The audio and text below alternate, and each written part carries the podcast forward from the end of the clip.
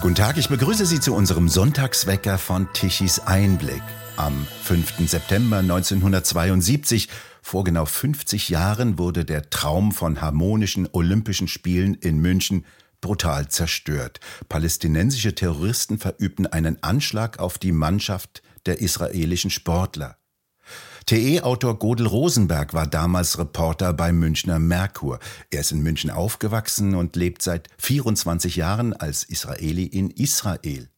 Herr Rosenberg, es gibt ja Jahrhundertbilder, die sich im kollektiven Gedächtnis einbrennen, wie jenes Attentat in New York. Die Bilder des Münchner Olympia-Attentates gehören zweifelsohne dazu. Welche Bilder fallen Ihnen denn spontan ein, wenn Sie jetzt daran zurückdenken? Ich war ja damals Jungreporter bei Münchner Merkur und war mit meinem Kollegen Michael Heim, der leider nicht mehr unter uns weilt, ein großes Vorbild für mich, eine Generation älter als ich, äh, zusammen verantwortlich für die Berichterstattung damals bei dem Attentat. Und ich bin dann in jener Nacht mit dem Auto rausgerast nach Fürstenfeldbruck, als die beiden Hubschrauber vom Olympiadorf gestartet sind. Ich stand dann eine halbe Stunde später am Zaun und musste mit ansehen, und diese Bilder haben sich bei mir eingeprägt, wie die beiden Helikopter explodiert sind, zwei Blitze in den Nachthimmel, und diese Bilder sind natürlich unvergesslich. Ich ahnte damals schon, dass da gerade etwas ganz Schreckliches passiert, und es hat sich dann auch bewahrheitet. Die neun israelischen Sportler sind in den beiden Helikoptern verbrannt ums Leben gekommen. Und ähm, ja, es dauerte sehr, sehr lange, bis man sich von solchen Ereignissen erholt. Ähm, und ja, es ist jetzt zum Jahrestag, 50 Jahre danach, kommt alles wieder, wird alles wieder wach gerüttelt auch von den, von den Nachrichten und ja, den vielfältigen ähm, Ebenen, Plattformen, auf denen dieses Ereignis sich abgespielt hat. Und darüber wollen wir ja heute reden. Sie berichteten, dass Sie abends nach äh, Fürstenfeldbruck gerast sind mit dem Auto. Wie haben Sie denn davon erfahren, dass etwas Schreckliches los sein muss? Ja, das, es ist ja äh, bekannt geworden. Davon abgesehen hat man es ja gesehen äh, im Fernsehen. Die äh, acht Terroristen haben die neun israelischen Sportler gefesselt, zum Helikopter gebracht äh, und die sind dort eingestiegen und losgeflogen. Also das war ja nicht irgendwie ein Geheimunternehmen, sondern am Fernsehen zu beobachten und lief ja den ganzen Abend über die Nachrichten. Das war ja dann die quasi Verabredung zwischen den verhandelnden Politikern, Hans-Dietrich Genscher, äh, Bruno Merck, der bayerische Innenminister, Genscher, der Bundesinnenminister und Manfred Schreiber, der damalige Polizeipräsident. Die hatten das ausgehandelt, dass die ausgeflogen werden mit zwei Hubschrauber. Und in dieser Zeit ist dann auch die Entscheidung gefallen, dass man in Fürstenfeldbruck, dass die Polizei zuschlägt. Und heute wissen wir, und wir wussten das damals auch schon in jener Nacht, dass dieses Unterfangen total schiefgelaufen ist, aus den verschiedensten Gründen. Die Polizisten waren zu wenig, zu schlecht ausgebildet, nicht vorbereitet für den Umgang, für die Abwehr einer brutal ausgerichteten palästinensischen Terroristengruppe, die bewaffnet waren mit Kalaschnikows und zu allem bereit. Und dass sie zu allem bereit waren, wusste man schon seit in der Früh an jenem Dienstag. Sie haben einen Sportler sofort erschossen, den zweiten Sportler haben sie verbluten lassen, haben nicht zugelassen, dass ärztliche Hilfe, die ja angeboten wurde, diesem schwer verletzten Sportler ähm, möglich gemacht wird. Und äh, seit Dienstag in der Früh um neun Uhr spätestens wusste man, man hat mit hier, man hat hier mit brutalen, rücksichtslosen respektlos vor jeglicher Art der Humanität und des menschlichen Lebens zu tun. Und da nahm bereits ähm, die Tragödie ihren Lauf. Das begann ja alles im olympischen Dorf. Dort überfielen dann plötzlich die palästinensischen Attentäter das Haus, in dem die israelischen Sportler wohnten.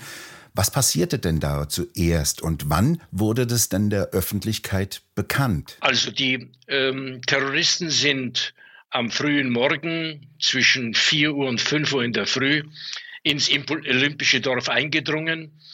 Ähm, das Haus Connolly-Straße 31, in dem die israelischen Sportler untergebracht waren, war nicht abgeschlossen. Man konnte da einfach reingehen. Da muss man als Hintergrund natürlich wissen, die Olympischen Spiele damals, ich bin ja in München aufgewachsen, die waren natürlich geplant als die heiteren Spiele. Man wollte Deutschland in seiner neuen, liberalen, freundlichen, lebenslustigen Form repräsentieren und hat quasi so gut wie keine Polizei dort ähm, eingerichtet. Man konnte sich im olympischen Dorf, jeder konnte sich bewegen in, in, auf allen Ebenen, in allen Häusern. Es war äh, nichts verbarrikadiert, es gab auch keine Kontrollen. Das war die damalige Politik, das war die Art und Weise, wie sich Deutschland bei den Olympischen Spielen 1972 repräsentieren wollten. Und äh, das war natürlich ähm, der Grund, warum die Terroristen ungehindert ins Olympische Dorf eindringen konnten, schwer bewaffnet haben, wie ich schon erzählt habe, gleich geschossen. Den einen haben sie ähm, sofort getötet. Ähm, Mosche Weinberg war das, der erste Tote, der zweite Schwerverletzte, Josef Romano. Und dann haben sie sich der anderen Geiseln, der anderen Sportler bemächtigt, haben sie zu Geiseln gemacht. Und dann begann äh, die ganze Geschichte. Äh, sie haben sich gemeldet quasi bei den, es ist natürlich aufgefallen und sie haben sich gemeldet, dass sie die Sportler, die israelischen Sportler als Geiseln genommen haben und sie wollten, ich glaube, 300 so ungefähr palästinensische Terroristen, die in Israel im Gefängnis saßen, wollten sie damit freipressen. Und das war die Motivation der Terroristen. Und ja, die Dinge nahmen an jeden, jenen Morgen ihren Lauf und sind in Fürstenfeldbruck in der Nacht dann leider mit einer Tragödie zu Ende gegangen. Wie sind denn die Terroristen mit den israelischen Geiseln vom Olympischen Dorf nach Fürstenfeldbruck gekommen? Ja, sie sind äh, von der Connolly-Straße ging es ja nach unten in das Untergeschoss. Im Untergeschoss ähm, wartete ein äh, PKW. Mit dem PKW sind sie zum Helikopter gefahren und vom Helikopter äh, auf dem Olympischen Dorf, es hat sich alles dort auf diesem weitläufigen Olympischen Dorf abgespielt, äh, sind sie dann mit einem Hubschrauber des Bundesgrenzschutzes, mit zwei äh, Hubschraubern des Bundesgrenzschutzes nach Fürstenfeldbruck geflogen. Das ist eine Entfernung von 23 Kilometer. Also die waren da in, das Ganze hat mit allem drum und dran vielleicht eine Stunde gedauert. Und wer hat denn auf deutscher Seite die Verhandlung mit den Terroristen geführt? Ja, die Verhandlungsführer auf deutscher Seite waren der Bundesinnenminister Genscher, der bayerische Innenminister Bruno Merck und der Polizeipräsident äh, Manfred Schreiber. Und ähm, wenn mir jetzt in rückblickend die damalige Situation uns vor Augen führen, die waren natürlich total überfordert.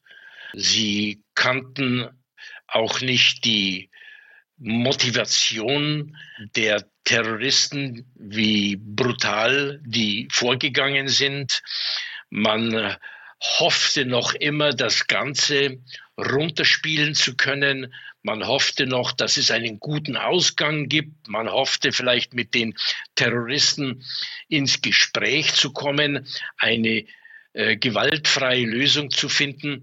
Und das war eine völlig falsche äh, Vorgehensweise, denn äh, 1972 hatten wir in Israel ja schon eine jahrelange Erfahrung mit Terroristen.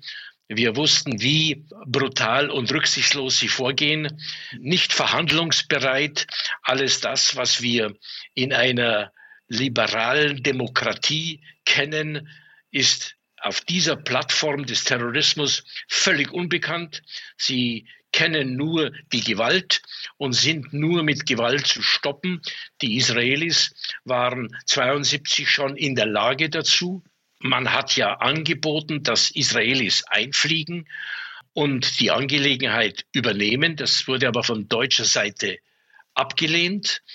Äh, es gab da eine, mehrere, mehrere Begründungen, die im Nachhinein natürlich alle ja, fadenscheinig, äh, unwirksam sind. Man wollte die Israelis, äh, man wollte die Sache den Israelis nicht übergeben. Da war dieser falsche deutsche Stolz, hat sich da breit gemacht in den Köpfen der Verantwortlichen. Und das hat dann letztendlich auch zu der Tragödie geführt, die wir dann in der Nacht vom 5. auf 6. September 1972 erleben mussten.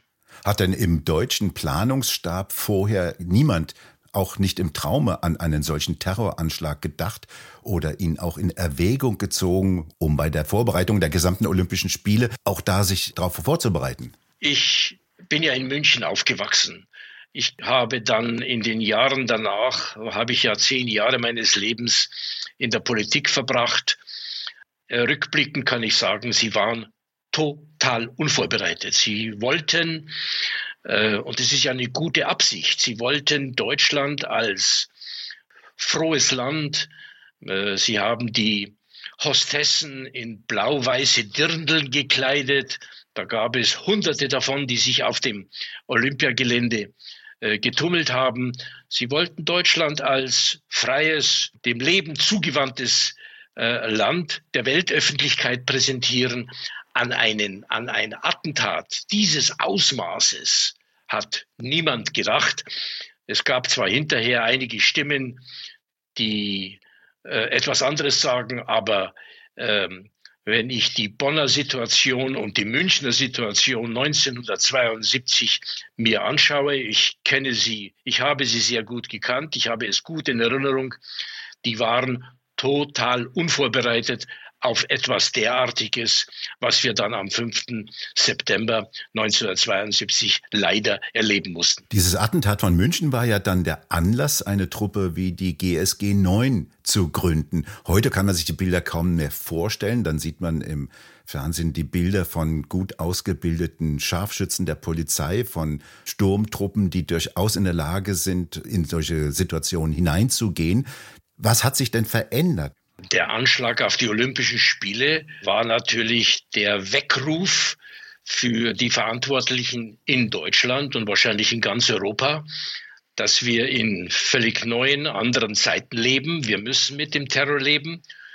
Und der Beauftragte, der damals die GSG 9 äh, gegründet und ausgebaut hat, der Herr Wegener, was hat er gemacht als erstes? Er ist nach Israel geflogen und hat sich dort zeigen lassen, wie Israel mit dem Thema umgeht. Und das ist ja nachträglich der Beweis dafür, dass Israel leider, muss man sagen, für diese Terrorszene äh, gut vorbereitet ist. Leider, weil wir mit dieser, mit dieser Terrorszene seit der Gründung des Staates Israel 1948 leben müssen. Aber zum Glück eine ja, Verteidigungskultur in Israel haben, die dazu geführt hat, dass dieses Land sich gegen den Terror bis heute sehr gut verteidigen kann. Wenn wir uns die heutige Situation anschauen, was in den 50 Jahren passiert ist, es ist noch immer der gewaltsame Wille der Palästinenser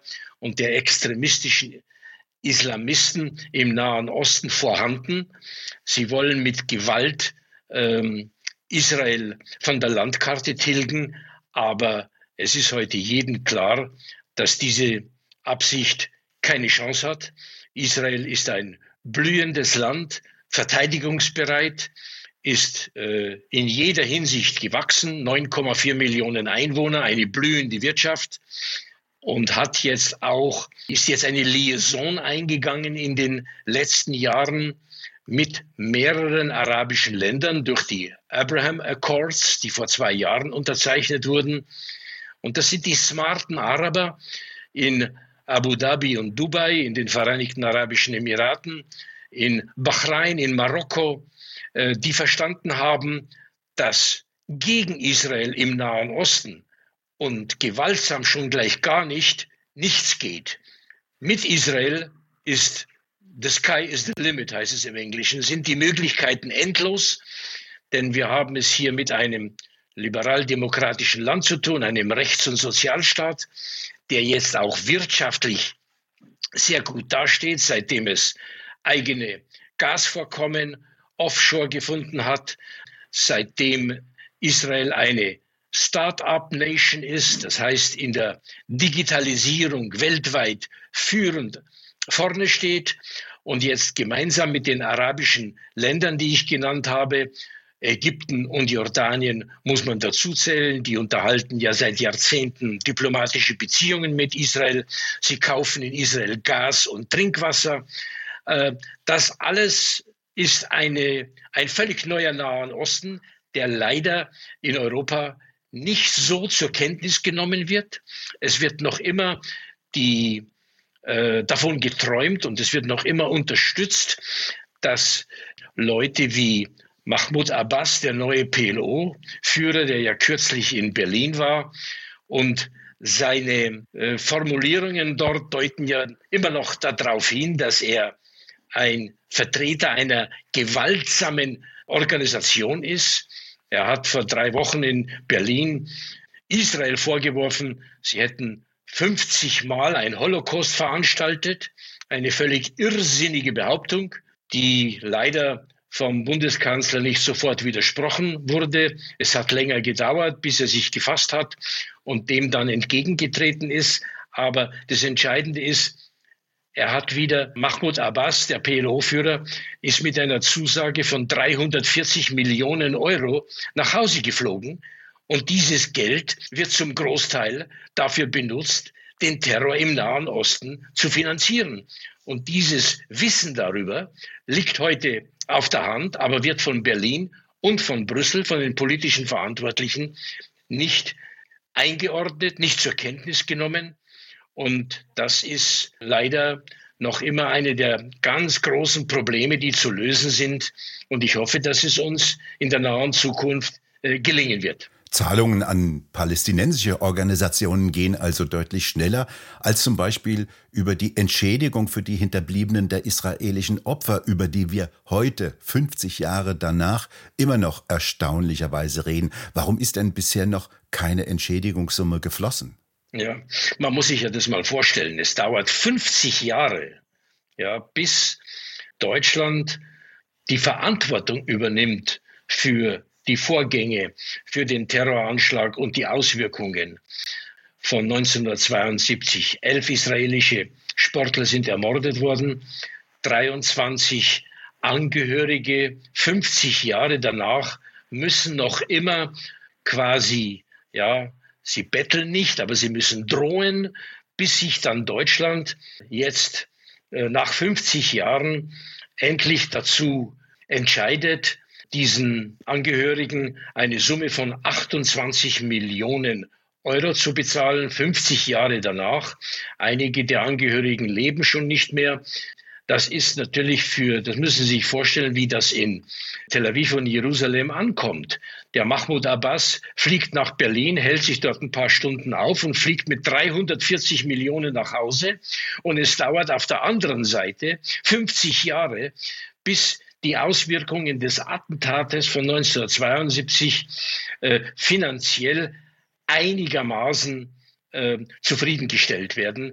Das heißt, Menschenleben kann man ja nie mit Geld aufwägen, aber Geld kann zumindest das Leid äh, dieser Menschen und den Schaden, den diese Menschen auch wirtschaftlich erlitten haben, ausgleichen. Man muss sich das mal vorstellen, dass es 50 Jahre dauert, bis die Hinterbliebenen der elf ermordeten Sportler einen finanziellen Ausgleich bekommen, in dem Fall von 28 Millionen Euro, während der Mahmoud Abbas, der PLO-Führer, für ein paar Stunden nach Berlin fliegt und mit 340 Millionen Euro, die ihm quasi nachgeworfen werden, zurückkehrt. Und das sind alles Gelder, die in der Region nicht für Frieden in Freiheit eingesetzt werden, sondern für Gewalt und Terror. In der bayerischen Politik ist das Attentat ja nie unter den Tisch gefallen, nie vergessen worden.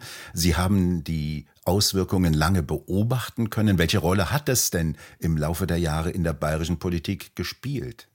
Ja, es ist natürlich jedes Jahr, zu jedem Gedenktag ähm, ist das Thema natürlich in den Medien hochgekocht und man hat äh, die Verantwortlichen Bruno Merck und Manfred Schreiber, die ich ja in den 70er und 80er Jahre persönlich äh, erlebt äh, habe, die mussten dann immer wieder die Vorgänge von damals schildern, erklären, aber sie haben es leider nicht in der notwendigen Form äh, gemacht. Man hat äh, nicht den Bezug hergestellt zwischen 72, zwischen dem Terror auf Olympia und dem Gesamtterror weltweit, damals konzentriert auf den Nahen Osten. Man hat damals nicht verstehen wollen, dass hier islamistische Extremisten unterwegs sind, um unsere Welt zu verändern. Heute wissen wir es.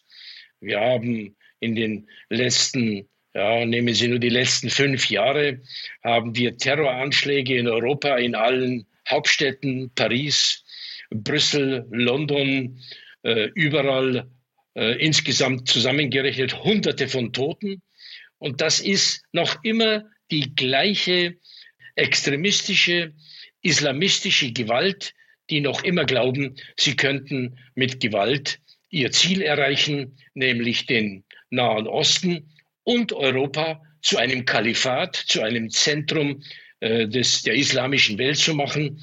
Und dagegen müssten wir, die liberal-demokratischen äh, Menschen, die wir hier äh, unsere Werte zu verteidigen haben, das müssen wir offen diskutieren, das müssen wir offen ansprechen. Und es wird leider noch immer zu sehr unter den äh, Tisch gekehrt. Die Terroranschläge werden als Einzelfälle geschildert. Man spricht von den einsamen Wölfen, die diese Terroranschläge machen. Das stimmt aber nicht. Alle, die sich mit dem Thema be beschäftigen und wir in Israel, wir müssen uns damit beschäftigen, wissen, dahinter steht eine große Macht, mit sehr viel Geld, sehr viel Menschen, die alles darauf ansetzen, unsere demokratische Werteordnung zu zerstören und sie durch ein Kalifat, durch einen islamistischen Extremismus zu ersetzen. Entschlossen hat er ja seinerzeit Israel reagiert. Von den Terroristen ist doch keiner mehr ungeschoren davongekommen. Was ist mit denen passiert? Die Israelis haben nach 72 ein Team zusammengestellt, nicht aus Rache, sondern um der Welt zu zeigen und der arabischen Welt vor allem zu zeigen, dass Gewalt gegen Juden heute auf dem Fuße bestraft wird. Und das war die Absicht der Aktion Caesarea, so hieß die Aktion, die damals äh, 72, 73 gegründet wurde. Und es sind alle Täter und Mittäter und Planer sind von den Israelis bestraft worden. Eine rechtliche Bestrafung, wie wir sie in der demokratischen Welt kennt, gibt es leider nicht auf dieser, auf dieser Ebene. Das heißt, Israelisch, Israelis mussten militärisch zuschlagen. Der Geheimdienst hat hier äh, erfolgreich gearbeitet und hat so gut wie alle, die damals für den Anschlag 72 verantwortlich waren, ausgeschaltet. Sehen Sie, dass sich eine Veränderung auch ergeben hat hier in Deutschland, zum Beispiel sichtbar geworden bei den späteren Attentaten in Mogadischu zum Beispiel, wo ja auch Israelis geholfen haben? Ja, klar. Ich meine, was nach 72 passiert ist, die GSG 9, das ist heute eine äh, deutschlandweite und europaweite und international aufgestellte äh, Gruppe, äh, die sich gegen den Terror wehrt.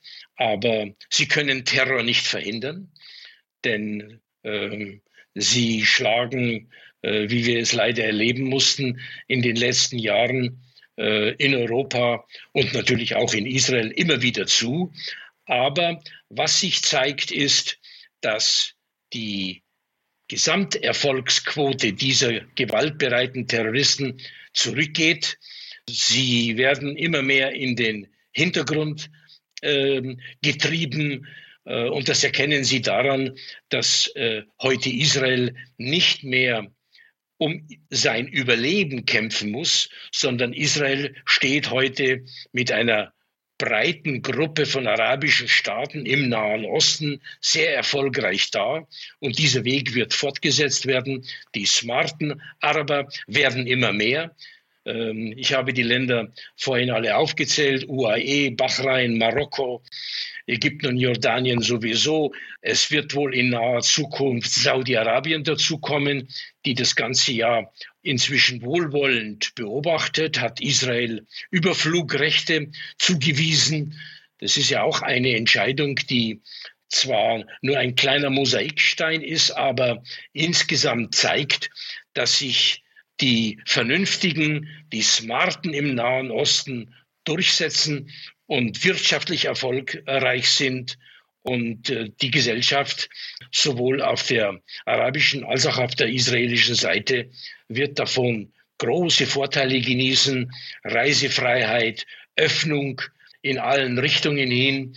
Und das ähm, ist ein großer Fortschritt und wird die äh, gewaltsamen islamistischen Extremisten ähm, zurückweisen. Am Montag, am 5. September, findet in Fürstenfeldbruck eine Gedenkfeier statt. 50 Jahre Attentat, die ja einen schalen Beigeschmack hat. Was denken denn Sie angesichts dieser Gedenkfeier? Ja, der schale Beigeschmack entstand natürlich dadurch, dass man 50 Jahre die ähm, finanzielle Entschädigung hinausgezögert hat. Es gab eine Zahlung, die stotternd abgezahlt wurde in den äh, 80er und 90er Jahren. Aber die israelischen Angehörigen der ermordeten Sportler mussten drohen, dass sie nicht zur Gedenkfeier am Montag nach Fürstenfeldbruck kommen. Und äh, erst diese Drohung in Verbindung auch mit der Aussage des israelischen Staatspräsidenten, dass auch er nicht kommen könne, wenn die Familien nicht kommen, das hat dann dazu geführt, dass man in Berlin aufgewacht ist und jetzt eine Summe festgelegt hat. Den israelischen und den deutschen Zeitungen entnehme ich, dass es 28 Millionen Euro sind für 23 Hinterbliebene. Und diese Summe stellt jetzt beide Seiten zufrieden. Das heißt, die Veranstaltung am Montag kann stattfinden. Aber es ist eine erzwungene Entschädigung und nicht eine freiwillige, die Initiative ging leider nicht von Berlin oder München aus. Man hätte das schon längst erledigen müssen, sondern es kam alles erst unter Druck zustande. Und dieser Druck, der da äh, ausgeübt wurde, der hinterlässt dieses, diesen Ogu, der hinterlässt dieses unangenehme Gefühl. Aber ich hoffe, dass man sich am Montag in Fürstenfeldbruck treffen wird, dass man der elf ermordeten Sportler und auch des bayerischen Polizisten, der damals ums Leben gekommen ist, dass man dieser Menschen gedenkt und dass man in dieser Runde sich wieder einig ist und betont, dass Gewalt kein Mittel der Politik ist, sondern dass nur Demokratie, der Rechts- und Sozialstaat die Zukunft für die gesamte Menschheit ist.